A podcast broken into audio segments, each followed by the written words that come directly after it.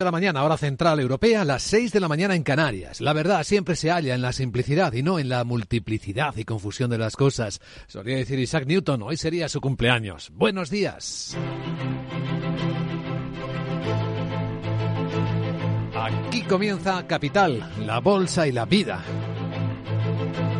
Y este jueves 4 de enero, el día despierta económicamente más confuso. El mal comienzo del año en los mercados Vimos ayer más tensión también en la renta fija. Está haciendo dudar a los que pronosticaban una continuidad alcista de las bolsas y tranquilidad en los bonos. Vamos a examinar cómo empieza el día en Capital Radio.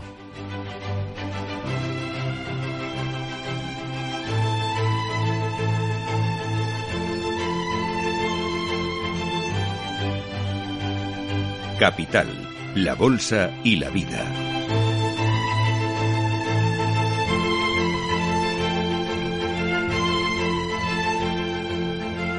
Luis Vicente Muñoz.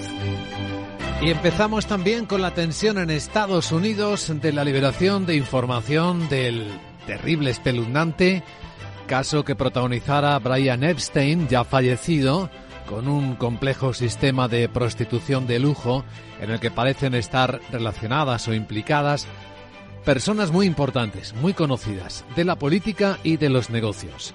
Lo que se va contando en los medios americanos que tienen quieto a medio país son algunas cosas ya publicadas. Que la principal acusadora señala de nuevo al príncipe Andrés, al príncipe británico, de ser una de las personas que utilizó sus servicios, los servicios de Epstein. También apareció previamente Bill Clinton. Iremos actualizando esa información si aparecen sorpresas. Es uno de los elementos más inquietantes de las polémicas de las últimas horas. Mientras que en clave geoestratégica, el mundo también contiene la respiración. Después del terrible atentado ocurrido en la capital iraní, en Teherán, en medio de homenaje a un general iraní fallecido. Dos explosiones terroristas han causado la muerte a casi un centenar de personas. El presidente iraní Ibrahim Raisi señala al gobierno israelí. Advierto, dice al régimen sionista, no lo duden, pagarán el precio de este crimen. Estos crímenes que han cometido los lamentarán profundamente.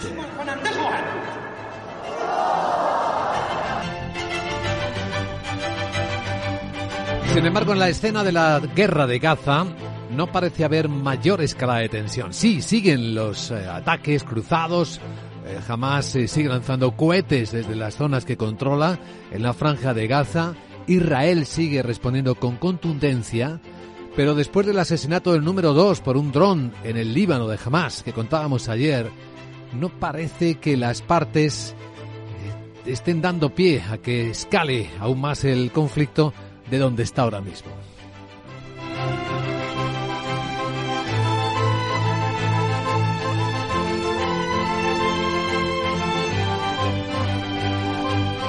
Del lado político, el protagonismo se lo lleva la Argentina, donde un tribunal ha suspendido cautelarmente una parte del decreto urgente de desmantelamiento del Estado del nuevo presidente Milei, que hacía referencia a la reforma laboral.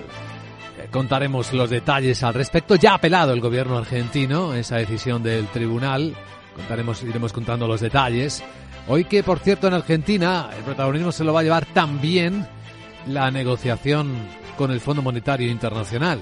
El portavoz del gobierno argentino reconoce que doblegar, domesticar la inflación sigue siendo muy difícil. Va a llevar un tiempo salir de esta, de esta encerrona inflacionaria debido al desastre que han dejado, una de las grandes bombas que ha dejado la política y que ha dejado el gobierno anterior fue sin dudas la bomba inflacionaria y la que estamos tratando de resolver. La bomba de la inflación inflación que afecta a todo el mundo, pero va desacelerándose, aunque quizás no a ritmo suficiente. Leyendo anoche las actas de la Reserva Federal de Estados Unidos, el mercado se quedó algo frío, porque lo que los gobernadores de la Fed dijeron, que se recogió las actas, es que sí, se espera bajadas de tipos este año 2024, pero no dejaron nada claro cuándo iban a empezar a producirse, con qué velocidad, es decir, no, es, no aclaraban nada el escenario. Puede que vengan hacia el final de año las importantes. En fin, eso parece estar detrás de que el día esté despertando tan frío, tan tibio en los mercados o con caídas en Asia que enseguida relataremos. De momento los futuros europeos vienen bajando con más fuerza de lo habitual. El futuro del Eurostox ahora modera, ¿eh? modera la caída, ya mucho menos. Tres puntos en 4.470. El futuro americano no parece caer más después del recorte de anoche de Wall Street, que también comentaremos. Está incluso rebotando dos puntillos, es una décima, ni siquiera eso. En 4.748. Pero sí hay caídas, que las estamos viendo en el mercado asiático. Hoy que ha vuelto a la negociación la bolsa de Tokio, el Nikkei está entre los que más baja de la zona, aunque son seis décimas. Ha estado cayendo casi un 2% Japan Airlines tras eh, apuntar que el daño económico del accidente de su avión, eh, que se incendió, como recuerdan, con un aparatoso rescate en las pistas del aeropuerto de Tokio, le habrá costado algo más de 100 millones de dólares. Pero las caídas vuelven a verse en las bolsas eh, chinas. Hong Kong hoy otra vez cae, seis décimas. Y eso que el dato que se ha publicado en China y enseguida ampliamos es la lectura PMI Caixin del sector servicios, muestra cómo no solo continúa la expansión, ha subido a 52.9, sino que se acelera al mejor ritmo de los últimos cinco meses. Todo el mundo está observando cómo empieza el año 2024. Lo que es evidente y compartido es que es un año de ralentización económica. También aquí en España, como la responsable del Departamento de Empleo de COE, Rosa Santos, reconocía. Pedimos al Gobierno que se mantenga un clima de colaboración con las empresas y con los autónomos eh, y que se dé seguridad jurídica para garantizar las certidumbres necesarias para seguir invirtiendo y creando empleo. Valor añadido en Capital Radio y vamos a publicar el segundo barómetro de la inversión que muestra en qué línea van a apostar las grandes gestoras de fondos de inversión del mundo. ¿Dónde ven valor? ¿Dónde creen que va a estar la oportunidad de sacarle dinero al mercado que se mueve en estas circunstancias?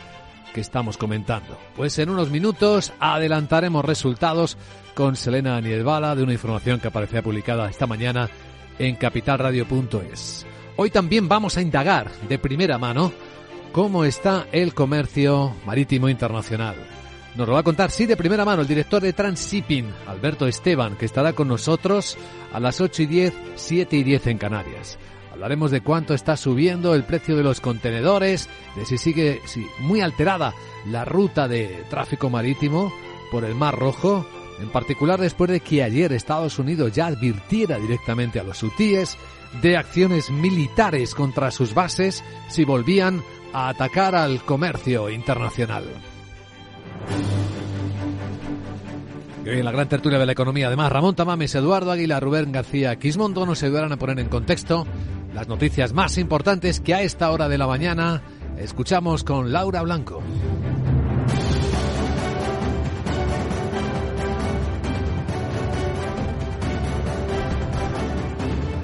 Y vamos a fijarnos en primer lugar cómo están las cosas en Irán después del mayor atentado de su historia, con cerca de un centenar de muertos. Dos explosiones acudían el cementerio de Kermán, en el que miles de personas homenajeaban al general Soleimani, asesinado por Estados Unidos en 2020 con drones. El ministro Interior de Irán, Hamad Bahiri, explicaba. Ocurrió a las 3 de la tarde, se produjo la primera explosión y cuando la gente se reunía para ayudar a los heridos, entonces se produjo la segunda explosión. Entre los fallecidos, media docena de niños, además de 200 heridos. La República Islámica ha declarado este jueves un día de luto por respeto a las víctimas de lo que considera el ataque terrorista más mortífero desde la proclamación del régimen en 1979. Muy inquietante la acusación directa del presidente iraní al régimen sionista, al que asegura le va a cobrar el precio. Ante una multitud, eh, el presidente iraní Ebrahim Raisi arremete contra Israel, aunque nadie se ha atribuido el ataque. Advierto al régimen sionista. No lo duden. Pagarán el precio de este crimen. Estos crímenes que han cometido los lamentarán profundamente. Y en el mismo acto, el jefe de la fuerza Quds de élite de Irán, Esmail Hani, y verán por el poder de Dios que quien ha fracasado en este campo y dejará más deshonrado que hoy es el régimen sionista y los criminales Estados Unidos. Hoy el secretario de Estado de Estados Unidos, Anthony Blinken, viaja a Oriente Medio con una escalada en Israel para continuar las consultas diplomáticas sobre el conflicto, mientras algunos gobiernos como el de Canadá recomiendan a sus ciudadanos que no viajen al Líbano ante la posibilidad de que haya represalias por el asesinato del número dos de Hamas. Mientras tanto, en Europa, Rusia y Ucrania han intercambiado casi 500 prisioneros de guerra. Es el primer intercambio oficial desde agosto y uno de los mayores desde que empezó la guerra. Rusia confirma la vuelta a su país de sus soldados tras un proceso de negociación complejo en el que ha mediado Emiratos Árabes Unidos. Josep Borrell, alto representante de la Unión para Asuntos Exteriores y Política de Seguridad, advierte que mientras Rusia mantenga sus ansias imperialistas, no hay opciones de buena relación. En tanto que Rusia no haya resuelto esta dimensión política de su vieja añoranza imperial, no será posible tener con ella unas relaciones de buena vecina. El intercambio de prisioneros llega tras los ataques de Rusia a Kiev y Kharkov el martes en represalia por el bombardeo ucraniano a la ciudad rusa de Belgorod. Y en Argentina, mucha atención en la pelea desatada ya del nuevo gobierno de Milei contra los tribunales después de que uno pues eh, tumbara una parte de su decreto de medidas urgentes, ya ha apelado el gobierno de Milei a la supuesta falta de competencia de ese tribunal.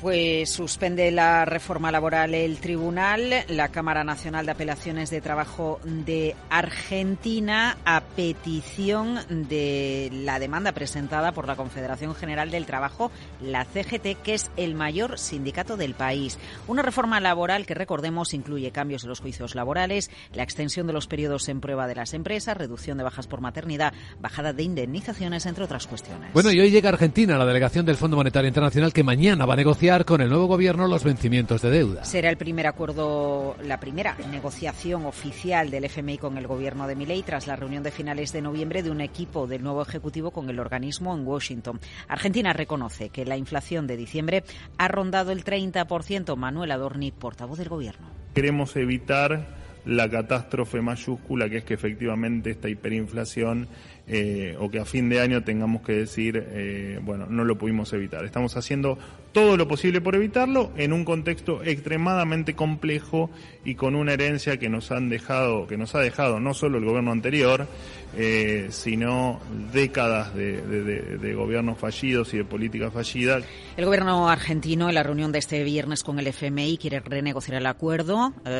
recordemos que hay un pago pendiente, una deuda total que asciende a 46 mil millones de dólares. Bueno, y en Estados Unidos, enorme expectación porque está a punto de desvelarse el contenido de los documentos donde pueden aparecer decenas de personas importantes vinculadas al escándalo de prostitución de lujo del fallecido Jeffrey Epstein. Un Epstein que socializó con titanes de Wall Street, la realeza, celebridades, antes de declararse culpable de solicitar prostitución a una menor en 2008. Se quitó la vida en 2019 a los 65 años mientras esperaba un juicio por cargos federales de tráfico sexual. Se espera que los nombres de más de 150 personas mencionadas en una demanda de Virginia Gifford, una de las acusadoras más destacadas de Epstein, se revelen en cuestión de minutos eh, u horas y son nombres que han estado eh, en el anonimato durante años. Aún así, recordemos que el príncipe Andrés y Virginia Giuffre llegaron previamente a un acuerdo extrajudicial en la demanda por abuso sexual que presentaba esta mujer, según un documento judicial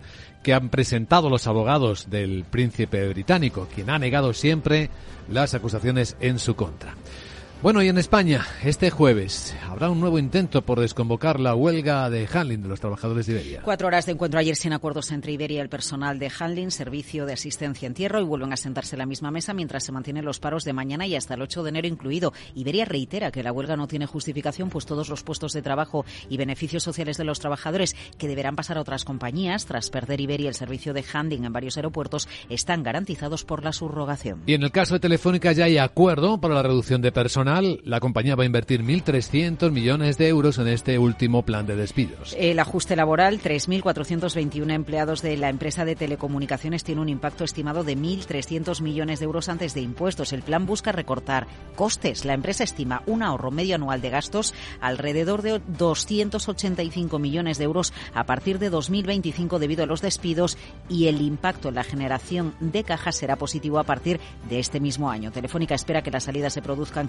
durante el primer trimestre de 2024. Participan en, el eh, acuerdo para salir de la empresa los empleados que cumplan 56 años o más este ejercicio con una antigüedad superior a 15 años. Y más allá del ámbito económico, en el político, destacado en España que el Partido Popular propone eh, disolver los partidos que promuevan referéndums ilegales. O suspender a los partidos que declaren la independencia. El PP ha presentado la enmienda a la totalidad de la ley de amnistía en la que proponen reformar el Código Penal para incluir los delitos de desleal, deslealtad constitucional. Y el gran tema de conversación, la vuelta del frío llega el primer temporal de 2024. Brusco cambio de la temperatura desde hoy por la llegada de una vaguada y aire polar a nuestro país. Va a traer frío, lluvias y nieves a cotas medias. Según ha advertido la Agencia Estatal de Meteorología, además va a dejar precipitaciones en el tercio noroccidental que podrían extenderse al resto de península y Baleares. Menos mal que vienen abrigados Melchor, Gaspar y Baltasar. Menos mal que Sara Voz trae las baterías cargadas al completo con su agenda del día. Hola Sara, buenos días.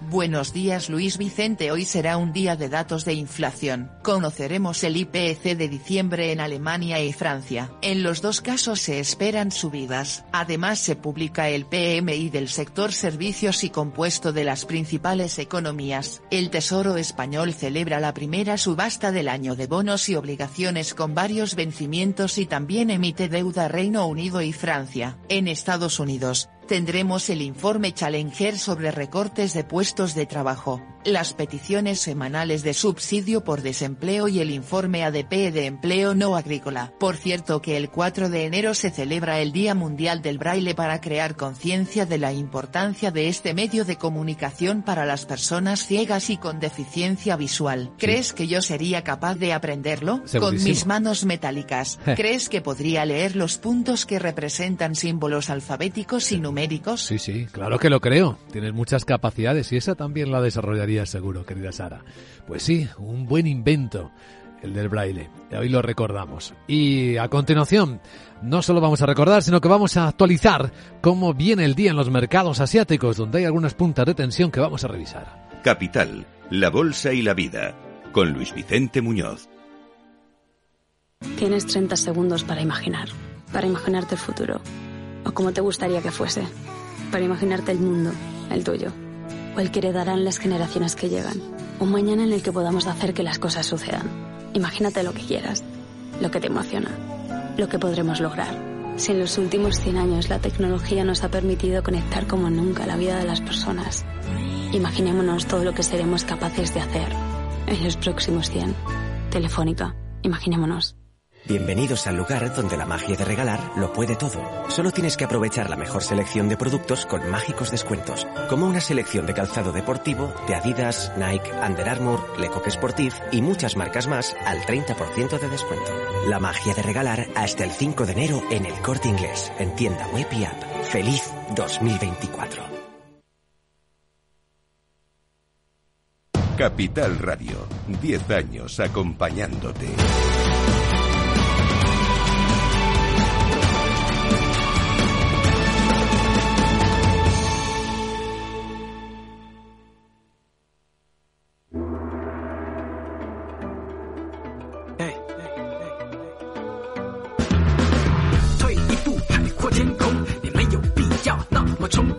Esto es Capital Asia. Vamos a examinar cómo está el mercado asiático, donde hay bastante dominante del color rojo, hoy que ha vuelto al mercado Japón tras las fiestas y sus desastres, tanto el terremoto como el accidente de Japan Airlines, sobre el que hay novedades. Bueno, la bolsa de Tokio ya ha cerrado en su primer día de 2024 con un recorte final de seis décimas. Entre los datos importantes se ha conocido el PMI, indicador sobre cómo va su industria, su PMI manufacturero. Sandra Torrecillas, buenos días. Buenos días y observamos cómo la actividad de las fábricas japonesas se ha contraído al ritmo más rápido en 10 meses. Eh, son datos de diciembre. El PMI manufacturero ha descendido, estaba en 48,3, se sitúa en 47,9 eh, debido a que la producción y los nuevos pedidos han caído por la incertidumbre del mercado.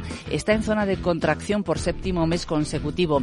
Vemos como la demanda de productos electrónicos y y también de sus principales clientes de exportación como China, Europa y Norteamérica han sido menores a meses precedentes. Los fabricantes japoneses aún así siguen confiando en una recuperación de la demanda, especialmente de productos como los semiconductores. Tenemos eh, ese mismo dato, pero el sector servicios en China, elaborado por Caixin, dato privado, y es bueno.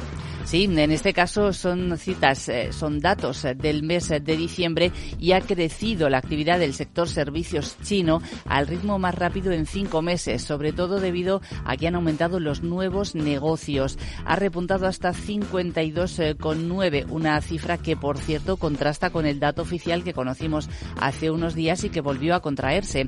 Las empresas chinas atribuyen la mejora a que han subido los clientes, el gasto y también la demanda externa de mm, servicios eh, chinos. Alrededor de 214.000 viajeros procedentes de Francia, Alemania, Italia, Países Bajos, España y Malasia han llegado al país en diciembre tras la entrada en vigor de la política de exención de visados. Es un 28,5% más que en el mes de noviembre.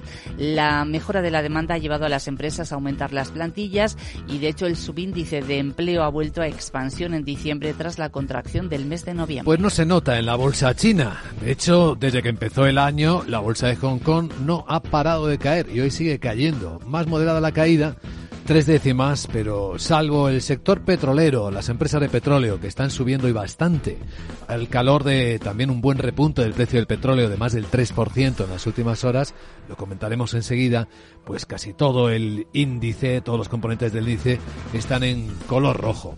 Y hay más cosas en color rojo. Los salarios de los trabajadores chinos, que han registrado en el último trimestre una de las mayores caídas recientes. Sí, la salida, los salarios medios que se ofrecen a los recién contratados en las 38 principales ciudades chinas han bajado un 1,3% hasta 1.458 dólares. Son datos del cuarto trimestre de 2023. Es la mayor caída desde al menos 2016.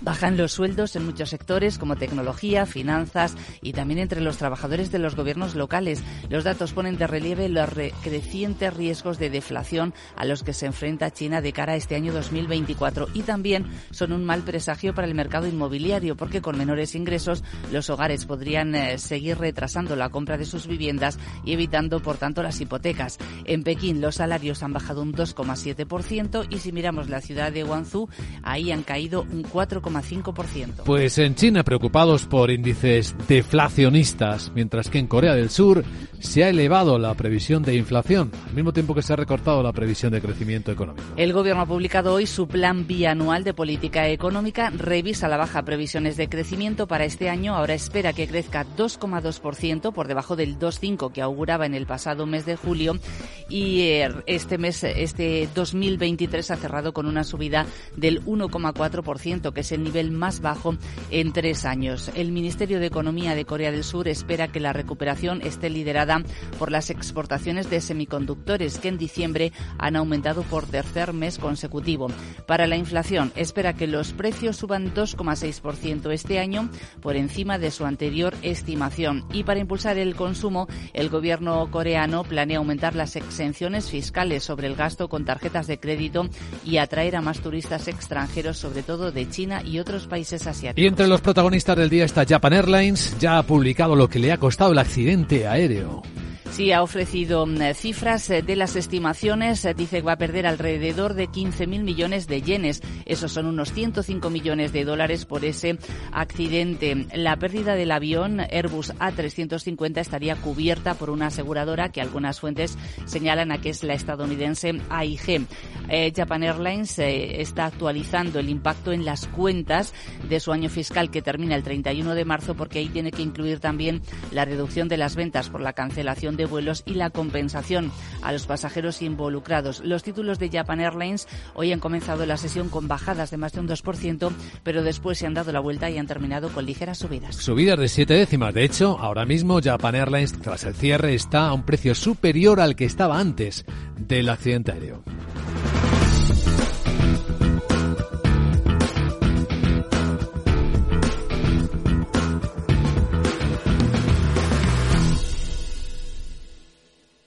Capital, la Bolsa y la Vida, con Luis Vicente Muñoz. Y hoy en Capital Radio presentamos el segundo barómetro de la inversión. Aquí está recogida las perspectivas de los expertos, gestores de todo el mundo sobre la macro y los mercados y vemos que han cambiado ligeramente. Se empieza a hablar de desaceleración en Estados Unidos, ya desapareció la palabra recesión y se confirma que 2024 va a ser un año muy enfocado en la renta fija, al menos en las carteras de los gestores. Adelantamos detalles, Elena Niedbala, muy buenos días. buenos días. El sentimiento generalizado hace pensar que finalmente 2024 será el año en el que la renta fija se consolide como el activo estrella. Tras un 2023 en el que las rentabilidades no terminaban por llegar a este activo, a pesar, recordemos, de esas promesas de los analistas, los últimos meses han terminado por salvar el balance para la renta fija en 2023. Así se desprende de las conclusiones del segundo barómetro de Capital Radio. Los gestores ahora otorgan mayor peso a la renta fija que hace unos meses, en septiembre, frente a la renta variable. Además, el 65,2% asegura que aumentará su exposición a renta fija lo largo de 2024, mientras que apenas un 34,8% no tiene pensado incrementar su apuesta en este activo. Los fondos monetarios, que han sido los grandes protagonistas este 2023 y la principal categoría de inversión escogida en el anterior barómetro de Capital Radio, quedan relegados ahora a un segundo plano. Pero vamos a fijarnos en la renta variable. A pesar de que han surgido nuevos focos de tensión, como el conflicto en Oriente Medio, los mercados han mostrado una fuerte descorrelación. Esto parece haber animado a las gestoras en una apuesta más arriesgada de lo contemplado en el tercer trimestre de 2023, cuando el principal sector en su estrategia era el de la salud. El carácter defensivo de este sector ha pasado a ser ahora una segunda opción, sustituido por la tecnología que representa la principal apuesta en renta variable. En lo extensible y fijándonos en materia de política monetaria, la mayoría de las gestoras de activos creen que se producirán solo dos recortes en los tipos de interés, tanto en Estados Unidos como en Europa. Y atención, que hemos dejado de hablar de recesión en Estados Unidos para hablar de desaceleración.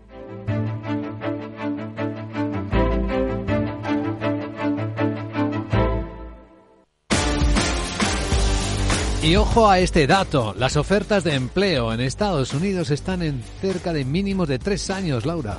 Pues sí, bajan las ofertas de empleo, pero atención Luis Vicente, porque se reducen las renuncias a puestos de trabajo porque se quiere vivir mejor o porque tienes otra oferta con un sueldo mejor. Señales que nos dicen que a lo mejor el show del mercado laboral americano está llegando a su fin.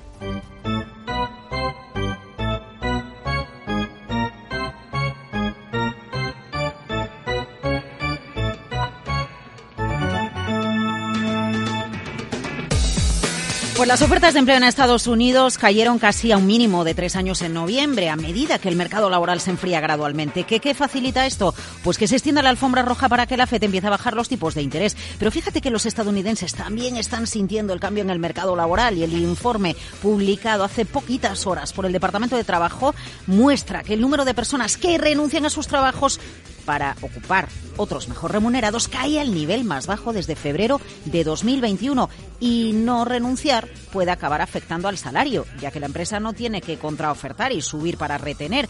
Y entonces esto acaba afectando a la inflación. En cualquier caso, a ver, las condiciones del mercado laboral americano siguen siendo sólidas, ¿eh? 1,4 ofertas de empleo por cada desempleado en el mes de noviembre, que no están nada mal y además los despidos han alcanzado el nivel más bajo desde diciembre de 2022. Curioso, se reducen las ofertas de trabajo, sobre todo en transporte, almacenamiento y servicios públicos, pero hay un tipo de empresa donde todavía necesita eh, empleados y hay muchas vacantes, son las pymes americanas.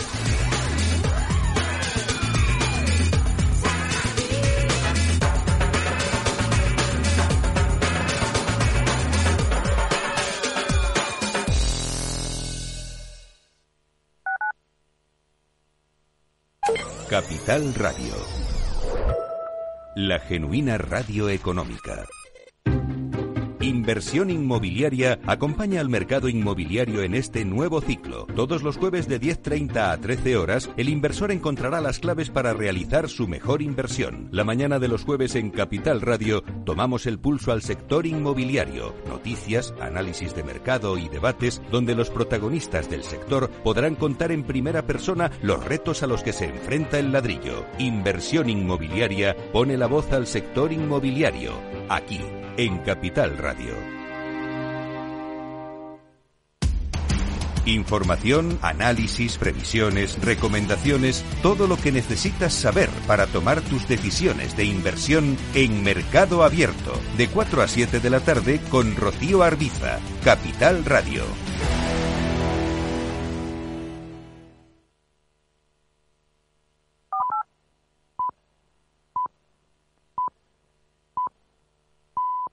Las siete y media de la mañana, hora central europea, las seis y media en Canarias. Se quejaba Isaac Newton allá por el siglo XVII de que los hombres construimos demasiados muros y no suficientes puentes. Hoy sería el cumpleaños del gran matemático británico. Buenos días.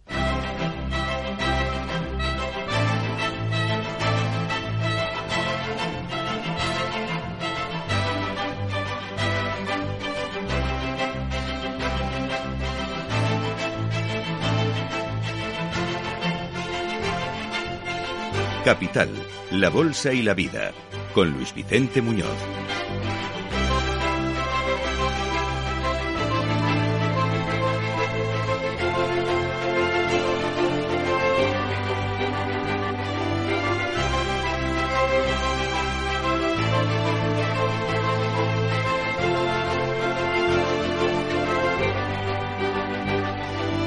Jueves, cuarto día del mes de enero año 2024. Hoy el mundo despierta algo más inquieto después del terrible atentado ocurrido en Irán, en Teherán, durante el homenaje a un general muerto. Dos explosiones se llevaron por delante la vida de casi un centenar de personas. Nadie ha reivindicado todavía ese terrible atentado, esa terrible matanza. Pero el presidente iraní Ebrahim Raisi señala. Advierto al régimen no lo duden, pagarán el precio de este crimen. Estos crímenes que han cometido los lamentarán profundamente. Así que se teme una escalada de la tensión. De momento no la estamos observando. Incluso parecen contenidos los, eh, los, las organizaciones que están relacionadas con Hamas tras el asesinato ayer del número 2 en suelo libanés. Se anuncian respuestas contundentes, pero hasta el momento no ha habido escalada de la violencia, aunque han continuado los ataques. Tanto lanzamiento de cohetes por Hamas, del lado de Hamas, de la zona que aún controla en la franja de Gaza, como la durísima respuesta israelí. Esta es una parte de la escena con la que volvemos a despertar este día. Tiene en el lado europeo de la guerra de Ucrania un intercambio de prisioneros como mejor perspectiva, mejor fotografía sin que haya cambiado tampoco nada más al respecto. Y esa parte de inquietud se está notando en los mercados del mundo. Se nota en las correcciones, se nota en los futuros que vienen más tibios, se nota también en la volatilidad que ha repuntado. Ahí estamos viéndola en las pantallas de CMC Market Brokers, como ya va rozando los 15 puntos, de 14 a 15 ha venido subiendo. Sigue estando muy baja, es cierto, pero si observamos algunos activos de referencia, como el precio del petróleo, con subidas cercanas al 3% en las últimas horas, pues nos damos cuenta hasta qué punto hay preocupación por la escena y también inquietud por cómo esto va a afectar a las economías. Y en el caso del comercio internacional, al tráfico marítimo por el Mar Rojo. Vamos a obtener información de primera mano al respecto hoy en Capital Radio. En media hora va a estar aquí en directo con nosotros Alberto Esteban, es el director de Transshipping, una de las compañías transitarias internacionales, y nos podrá dar información de primera mano de cómo está afectando la situación del Mar Rojo al comercio internacional, cómo están los precios, cómo están las rutas, cómo están el precio del container, todo esto. Y tras él entraremos en la gran tertulia de la economía con Rubén García Quismondo, Ramón Tamames y Eduardo Aguilar para ir comentando las noticias de esta mañana que trae los mercados efectivamente más inquietos. Avanzamos que los futuros europeos vienen bajando una décima. Bueno, ahora están planos. El Eurostock acaba de darse la vuelta justo cuando miraba la pantalla, en 4.475 puntos. Y el futuro americano empieza a subir una décima ya, está en 4.751 puntos, demostrando que la inquietud parece controlada.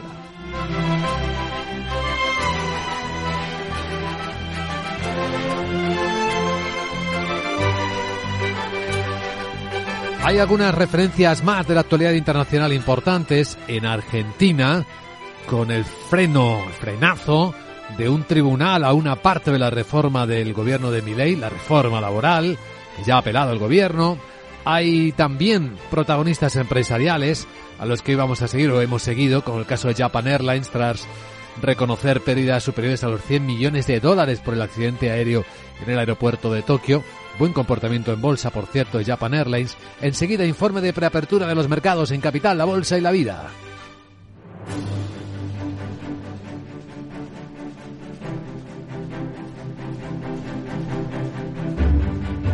Antes vamos a revisar y actualizar con Laura Blanco estas, estos asuntos principales que hoy nos despiertan, en particular con el mayor atentado en la historia de Irán y este casi centenar de muertes. Sí, dos explosiones acudían al cementerio de Kermán en el que miles de personas homenajeaban al general Soleimani asesinado por Estados Unidos en 2020, en 2020 con drones. El ministro de Interior de Irán, Hamad Bahidi, lo explicaba. Era las 3 de la tarde y ahí se produjo una primera explosión. Y cuando la gente se acudió para ayudar a los heridos, se produjo entonces la segunda explosión. Entre los fallecidos, media docena de niños, además de 200 heridos. La República Islámica ha declarado este jueves día de luto por respeto a las víctimas de lo que considera el ataque terrorista más mortífero desde la proclamación del régimen en 1979. Sin embargo, mientras tanto, Rusia y Ucrania intercambiaban casi 500 prisioneros de guerra. Es el primer intercambio oficial desde agosto y uno de los mayores desde que empezó la guerra. Rusia confirma la vuelta a su país de sus soldados tras un proceso de negociación complejo en el que ha mediado Emiratos Árabes Unidos. Y mientras escuchamos a Josep Borrell, alto representante de la Unión para Asuntos Exteriores advertir a Rusia de su afán imperialista. En tanto que Rusia no haya resuelto esta dimensión política de su vieja añoranza imperial, no será posible tener con ella unas relaciones de buena vecina. Intercambio de 500 prisioneros de guerra entre Ucrania y Rusia que llega tras los ataques de Rusia a Kiev y Kharkov el martes en represalia por el bombardeo ucraniano a la ciudad de Belgorod. Bueno, y en Estados Unidos mucha inquietud a la espera de que se desvele la lista con cerca de 200 nombres de personas que pueden ser muy importantes de la política o los negocios vinculadas a la red de prostitución de lujo que incluía menores de aquel hombre que se suicidó en la cárcel en medio de su investigación, Jeffrey Epstein. Sí, un Epstein que socializó con titanes de Wall Street, la realeza, celebridades, antes de declararse culpable de solicitar prostitución a una menor en 2008. Como dice, se quitó la vida en 2019. Tenía 66 años mientras esperaba un juicio por cargos federales de tráfico sexual. Se esperan los nombres de decenas de personas mencionadas en una demanda de Virginia Giuffre, una de las acusadoras más destacadas de Epstein, y van a ser reveladas a lo largo de las próximas horas tras haber estado en secreto durante años. Y en Argentina, el gobierno ya ha anunciado que apela el fallo que ha frenado parte de su reforma urgente sin pasar por el Parlamento y ahora lo que persigue es que la justicia laboral ya no intervenga, pero bueno, ya lo ha hecho. La Cámara Nacional de Apelaciones de Trabajo de Argentina suspendía temporalmente ayer la reforma laboral del decreto de necesidad y urgencia firmado por el presidente argentino el 20 de diciembre, medida cautelar que solicitaba la Confederación General del Trabajo, el mayor sindicato del país. Una reforma laboral que incluye cambios en los juicios laborales, la extensión de los periodos de prueba en las empresas, reducción de bajas por maternidad o bajada de indemnizaciones, entre otras cuestiones. Por cierto, que hoy va a llegar a Argentina la delegación del Fondo Monetario Internacional que va a negociar eh, con el nuevo gobierno los vencimientos de deuda. Será la primera reunión oficial entre el FMI y el gobierno de Milei tras la reunión de finales de noviembre de un equipo del nuevo gobierno con el organismo en Washington. Argentina, entre tanto, reconoce que la inflación de diciembre ronda el 30%. Manuel Adorni, portavoz del Ejecutivo.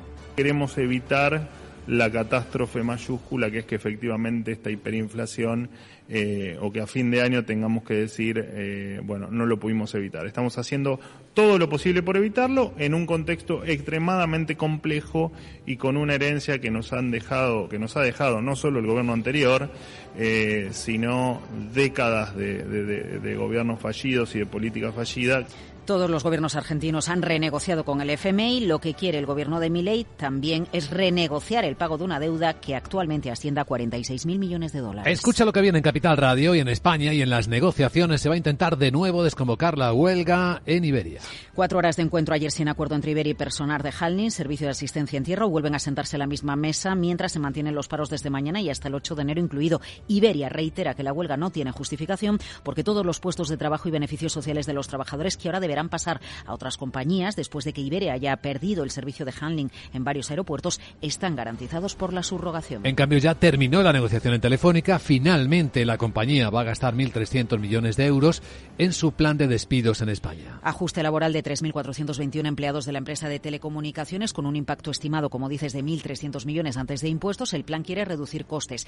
Telefónica estima un ahorro medio anual de gastos directos de alrededor de 285 millones de euros a partir de 2025 por estos despidos y dice que el impacto en la generación de caja va a ser positivo a partir de este mismo año. Telefónica espera que las salidas se produzcan durante el primer trimestre de 2024. Participan en las salidas empleados que cumplen este año 56 de edad y con una antigüedad que supera los 15 años. Y fuera del ámbito económico, intensa actividad política con la propuesta de reforma del Código Penal del Partido Popular en la que va a proponer disolver a los partidos que promuevan referéndums ilegales. O que su suspender a los partidos que declaren la independencia. El PP ha presentado la enmienda a la totalidad de la ley de amnistía en la que propone reformar el Código Penal para incluir los delitos de deslealtad constitucional. Y entre los preparativos recomendados, la llegada del primer temporal de frío de 2024. Brusco cambio de temperatura por la llegada de una vaguada y aire polar a nuestro país que va a traer frío, lluvias, nieve en cotas medias a nuestro país, según ha advertido la Agencia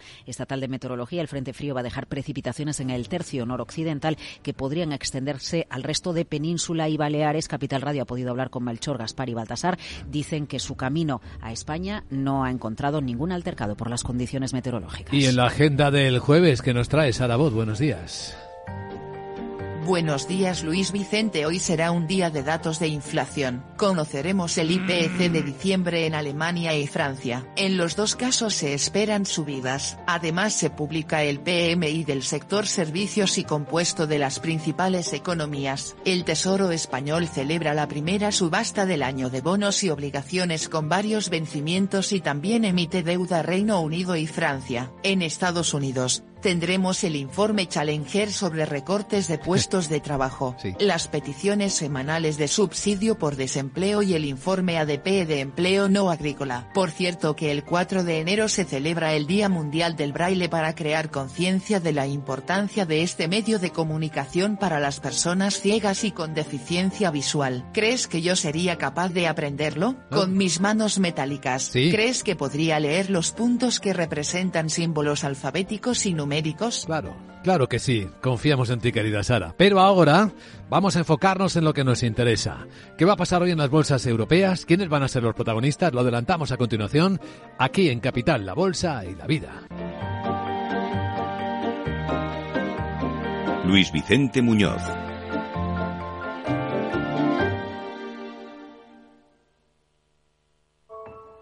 Si conectas, el postre de la abuela con tu tío tocando villancicos con la botella de anís. Con la ilusión de los sobrinos abriendo los regalos. Tu Navidad se vuelve mucho mejor. Conectar energías con los tuyos mejora tu Navidad. Conectar energías todo el año mejora tu vida. Repsol te desea unas felices fiestas. ¿Quieres cobrar por operar con tu dinero? Con DarwinX es posible y funciona así. Operas un universo de más de 1.500 instrumentos financieros en condiciones competitivas, con nuestro broker o a través de Interactive Brokers. Y aquí viene lo bueno. Mientras operas, construyes tu track record para nuestra gestora que te paga por tu éxito. Llevamos más de 10 años impulsando el talento. Hemos atraído más de 95 millones de dólares de capital inversor y pagamos a nuestros mejores traders cientos de miles de euros al año en comisiones de éxito. Darwinex, donde no pagas de más y cuanto mejor operas, más cobras. ¿A qué esperas? Tu capital está en riesgo. El rendimiento pasado no es una indicación de resultados futuros. Datos actualizados en agosto de 2023.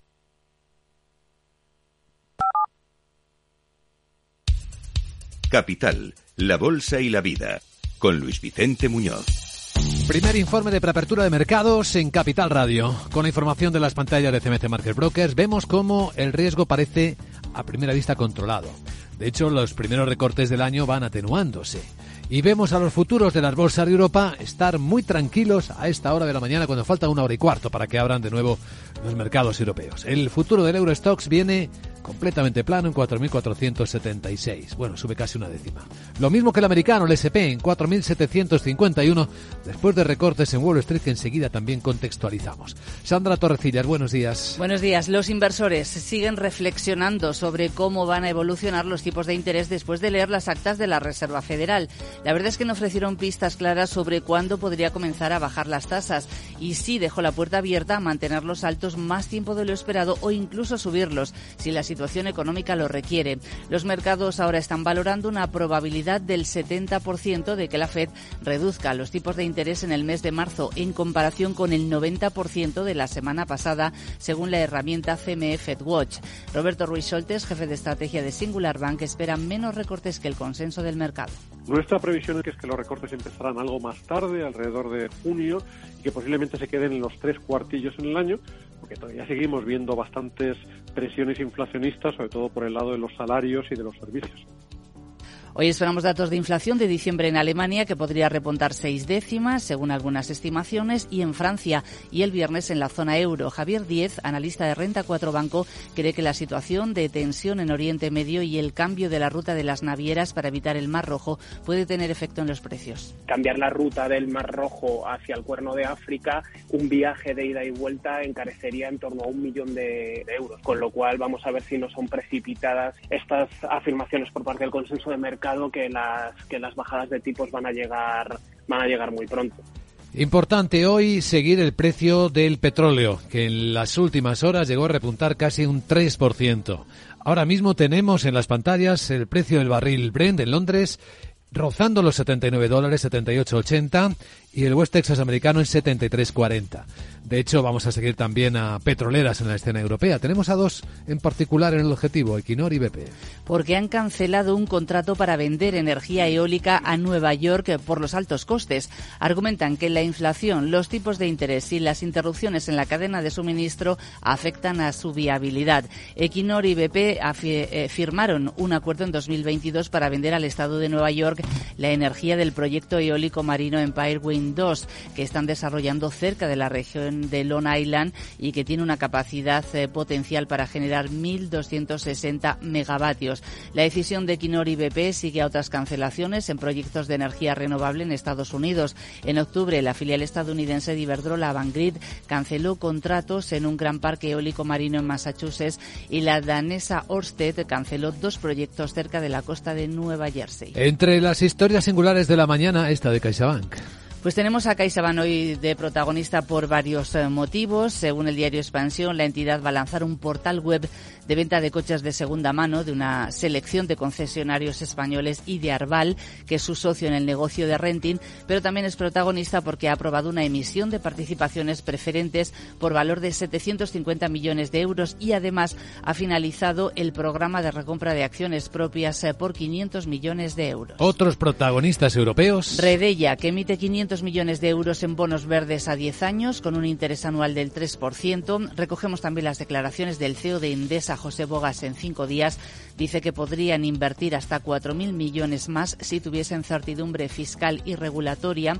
Y el fabricante francés de trenes Alstom, que consigue un contrato de 500 millones de euros con Arabia Saudí para la puesta en marcha de un tranvía en la ciudad histórica de Alula. Pues ahí tenemos algunos protagonistas del mercado europeo. A continuación, la perspectiva desde Wall Street.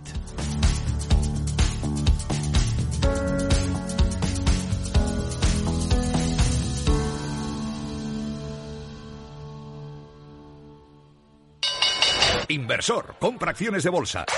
IBEX, DAX, Dow Jones y muchos más. Invierte en acciones y ETF sin comisiones hasta 100.000 euros al mes con XTB.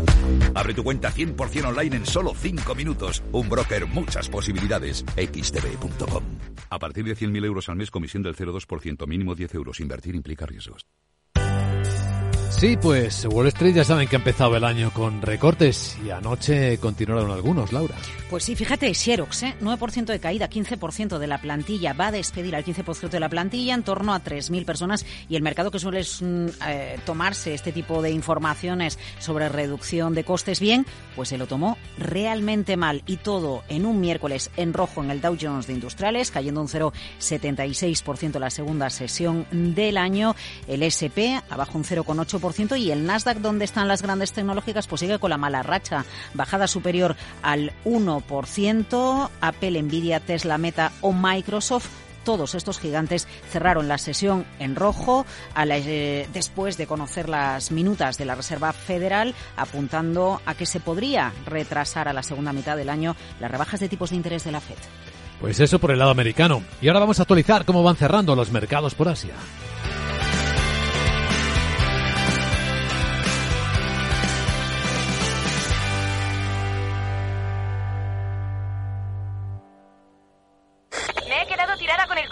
Apoyar el pie. El incendio empezó en el salón. En estos momentos, ¿qué seguro elegirías? Elige Mafre, el mejor servicio 24/7 en acción, con más de 3.000 oficinas, 2.000 gestores telefónicos y 13.000 mediadores a tu disposición. Mafre, la aseguradora de más confianza en España.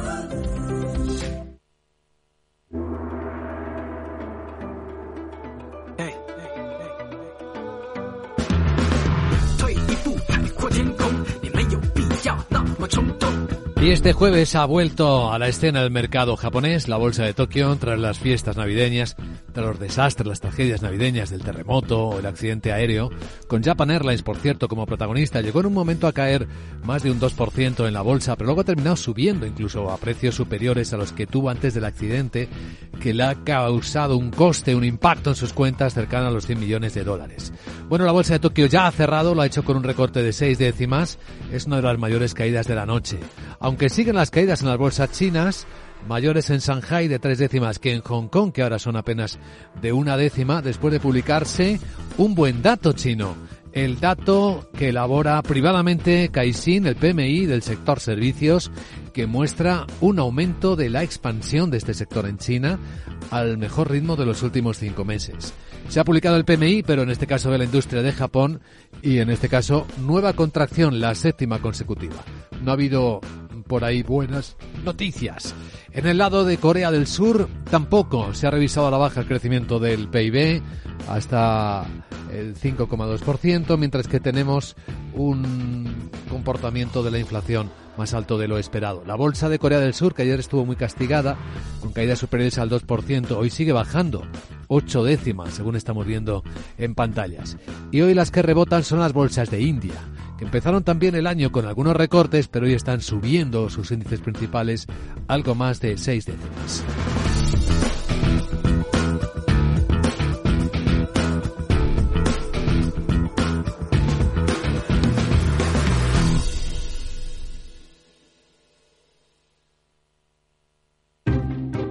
Inversión inmobiliaria acompaña al mercado inmobiliario en este nuevo ciclo. Todos los jueves de 10.30 a 13 horas, el inversor encontrará las claves para realizar su mejor inversión. La mañana de los jueves en Capital Radio tomamos el pulso al sector inmobiliario. Noticias, análisis de mercado y debates donde los protagonistas del sector podrán contar en primera persona los retos a los que se enfrenta el ladrillo. Inversión inmobiliaria pone la voz al sector inmobiliario. Aquí, en Capital Radio.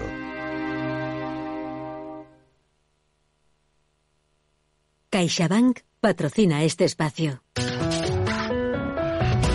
Y ahora un vistazo a la prensa financiera. Algunos de los diarios económicos más influyentes del mundo hablan de los recortes en los mercados. De hecho, Wall Street Journal en Estados Unidos, en su principal titular, dice que el mal comienzo de las acciones tiene a los pronosticadores en vino. Cuando el SP500 cae en enero, sus rendimientos promedio para el resto de año se reducen, según ha venido mostrando la estadística. El diario económico americano habla de cómo el CEO, entre comillas, de Hamas, de la organización terrorista palestina, dice que ha venido encontrando bastante dinero para atacar a Israel. Se dice que el grupo militante está financiado por un imperio financiero valorado en cientos de millones de dólares, supervisado por un solo hombre. También recoge este diario, y es la portada curiosamente también de Financial Times, que Donald Trump ha pedido a la Corte Suprema que anule su eliminación del boleto electoral de Colorado. Se esperaba la apelación del expresidente ante la Corte Suprema de Estados Unidos, ya que otros estados también sopesan si una disposición de la decimocuarta enmienda que prohíbe a los insurrectos ocupar cargos federales se puede aplicar también a los expresidentes, y en este caso a Donald Trump. Cuenta el diario americano, entre otras cuestiones, que las grandes empresas de la moda aún no han descubierto cómo pagar un salario digno en aquellos países asiáticos donde producen principalmente sus prendas. Iniciativas como traer círculos de estudios suecos a Bangladesh para enseñar negociación no funcionarán, dicen los representantes de los trabajadores. Además, en la prensa americana, cuenta en exclusiva Wall Street Journal que Estados Unidos está buscando instalar bases de aviones no tripulados en la costa de África Occidental para frenar el avance islamista.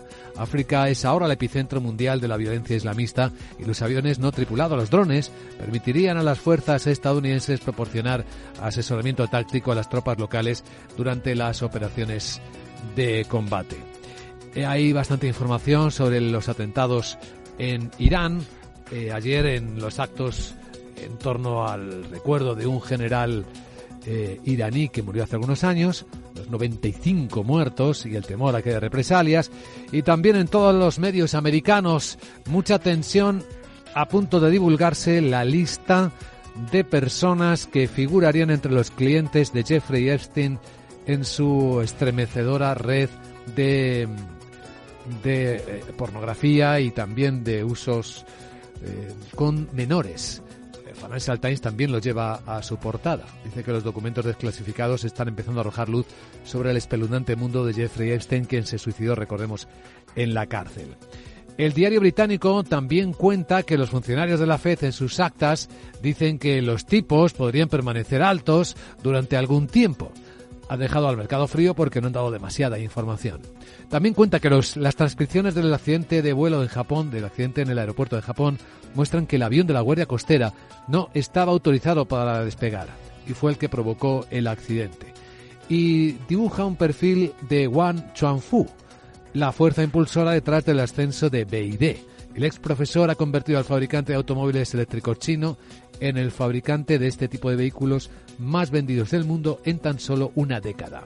En los diarios económicos españoles, ¿de qué se habla hoy? Guillermo Luna, buenos días. Muy buenos días. En cinco días leemos en su portada que España crea medio millón de empleos pese a la inflación y la crisis geopolítica. La contratación navideña deja a los parados en 2,7 millones a cierre del 2023, el nivel más bajo en diciembre en 16 años. El mercado laboral, pese a frenarse, rebasa el umbral de los 20,8 millones de afiliados. También leemos en cinco días que la Unión Europea sanciona a la rusa Alrosa, la mayor firma de diamantes y aquí en España la luz dice adiós al año un 58% más barata que en el año 2022. Más asuntos, la justicia anula el último plan de incentivos de Siemens Gamesa e IAG se moviliza en Vueling para sanear el balance. La low cost absorbe una instrumental y se anota 76 millones. El desequilibrio era de 387 millones a mes de septiembre, mientras Telefónica cifra en 1.300 millones el ERE con ahorros anuales de 285.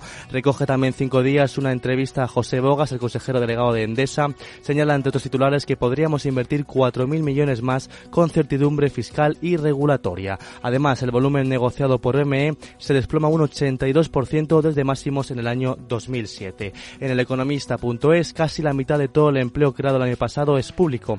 El 40% de ello es de trabajo en sanidad y en educación. También recoge que OpenAI fija, eh, OpenAI, fija su sede fiscal en Irlanda, la dueña de ChatGPT, tributa su negocio europeo en Dublín para pagar menos impuestos como hacen otros grandes gigantes tecnológicos. En materia de bolsa, el recorte de tipos se enfría y el bono en Estados Unidos toca de nuevo el 4%. Regresa a este nivel tras bajar el 3,79%. Además, la brecha de inversión en España eh, se agranda un 7% frente a la Unión Europea. Es un déficit de las firmas privadas más grande del año 2009. Por su parte, Naturgy supera a Endesa como segunda utility por beneficio. Finalmente, en expansión, CaixaBank se lanza a vender coches de segunda mano. Creará un portal web en el que mostrará vehículos de varios concesionarios españoles. Y Telefónica también terminamos con esta noticia de que cifra en 1.300 millones el coste del ERE para 3.421 empleados.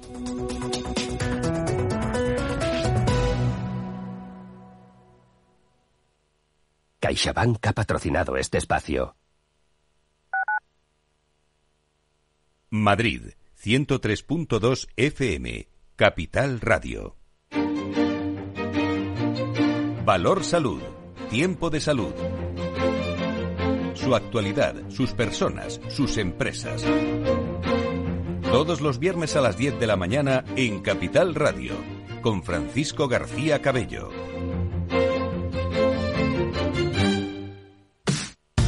Los viernes en Capital Radio te proponemos descubrir y comprender las estrategias de empresas con éxito que servirán de inspiración y ejemplo para la tuya. Escucha Metaempresas, un programa presentado por Andrés Arenas con la presencia y los consejos de expertos en distintas áreas y profesores de reconocida trayectoria. Todos los viernes a las siete y media de la tarde, Metaempresas, Capital Radio.